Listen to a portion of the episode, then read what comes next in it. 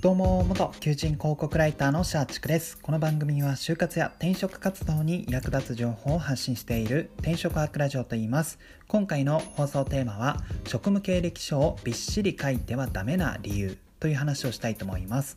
はい。転職活動するとですね必ず職務経歴書書かないといけません。はい。私もそうだったんですけども結構皆さんびっしり全ての項目、まあ、全ての職務経歴をびっしり丁寧に書いてる方多いのかなと思うんですけども実はですねこのびっしり書いてしまうとかえってはいあの本来この PR したいものが PR できなくなってしまうとか実はこのびっしり書くことによって丁寧に全ての項目を埋めたことによってデメリットが生じてしまう可能性もあったりするんですね、まあ、今回はその話をしたいと思っています。ですので、まあ、今転職活動されているあるいはこれから転職活動しようと思っていて職務経歴書の書き方とかを調べているっていう方は最後まで聞いていただけると、まあ、より良い転職活動のヒントになるのかなと思いますので、えー、最後までご視聴いただけると嬉しいです。はい。でまあびっしり書いてしまうとどうしてデメリットになってしまうのかっていう話なんですけども、まあ、要はですねこの職務経歴書っていうのが、えーとまあ、自分を PR するための広告だからっていうのが理由になりますね。はいまあ、職務経歴書って、まあ、皆さん書くときはもう普通に自分のこのこれまでの職務経歴を書けばいいんだっていう、まあ、考えで書いていると思うんですけども実はですねそういった考え方ってあんまり良くないかなと思っていて、まあ、これは個人的な考え方でもあるんですけども転職活動の、ま書類って全部自分を PR するための広告だと思った方が良いかなと思っているんですね。はいまあ、結局その、まあ、職務経歴書あるいは履歴書あとはエントリーシートとかも結局は、えーとまあ、企業に対してプレゼンするための資料っていうわけですのでまあ自分を PR するための広告だと思った方が良いかなと思うんですね。まあ、これ逆を言えば、えー、まあ、求人広告とか採用ページとかもあれってまあ要は何でしょう企業の魅力を伝えるための広告になっていたりするわけですよ。はい、なのでその広告、まあ、PR するための、まあ、ドキュメント作成って考えた場合って何でしょう全ての経歴を丁寧に書くっていうのが必ずしもその広告としてはまあ良くないよねみたいないいとは限らないんですよ。はい、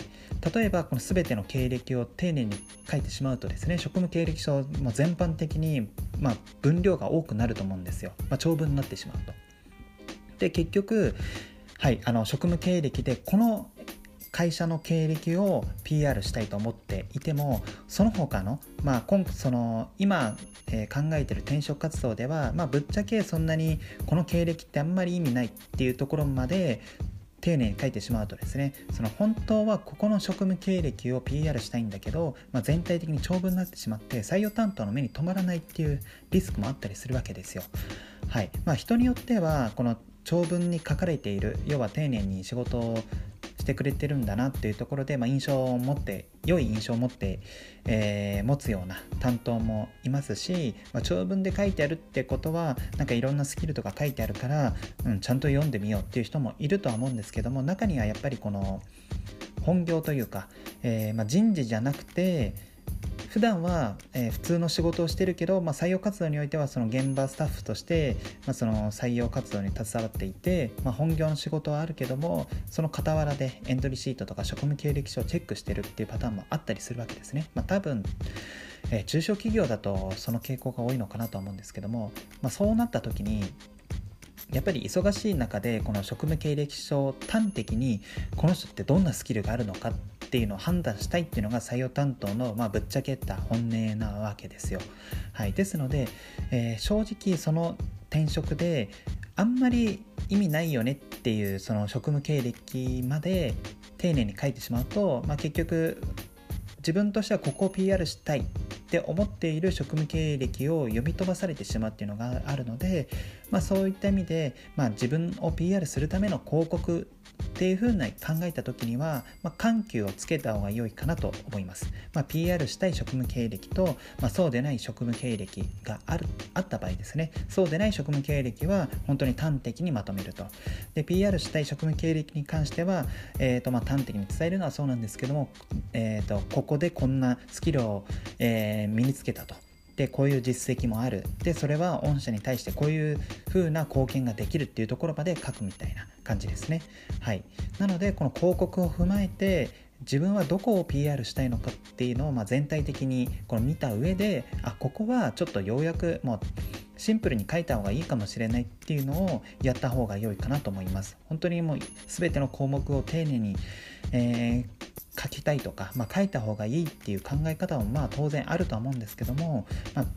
自分の、P、自分を PR するための広告っていうふうに考えた時にはそれが必ずしも吉と出ない。それが今日と出てしまう可能性もありますのでぜひですね転職活動、えー、されていて今職務経歴書をまさに書いてるっていう方はまずは自分の職務経歴で、えー、その何でしょう希望してる職種に対してここは PR できる。あるいは、まあ、ここは PR できないっていうのをまずは自分なりにこの線引きをしていただいて、まあ、そこで緩急をどうつけるのかっていうのを考えた方が良いかなと思います。はい、えー、本日の放送は以上となります。最後までご視聴いただきありがとうございます。あなたの転職活動そして就職活動の成功に乗りつつ今日はこの辺でまた明日。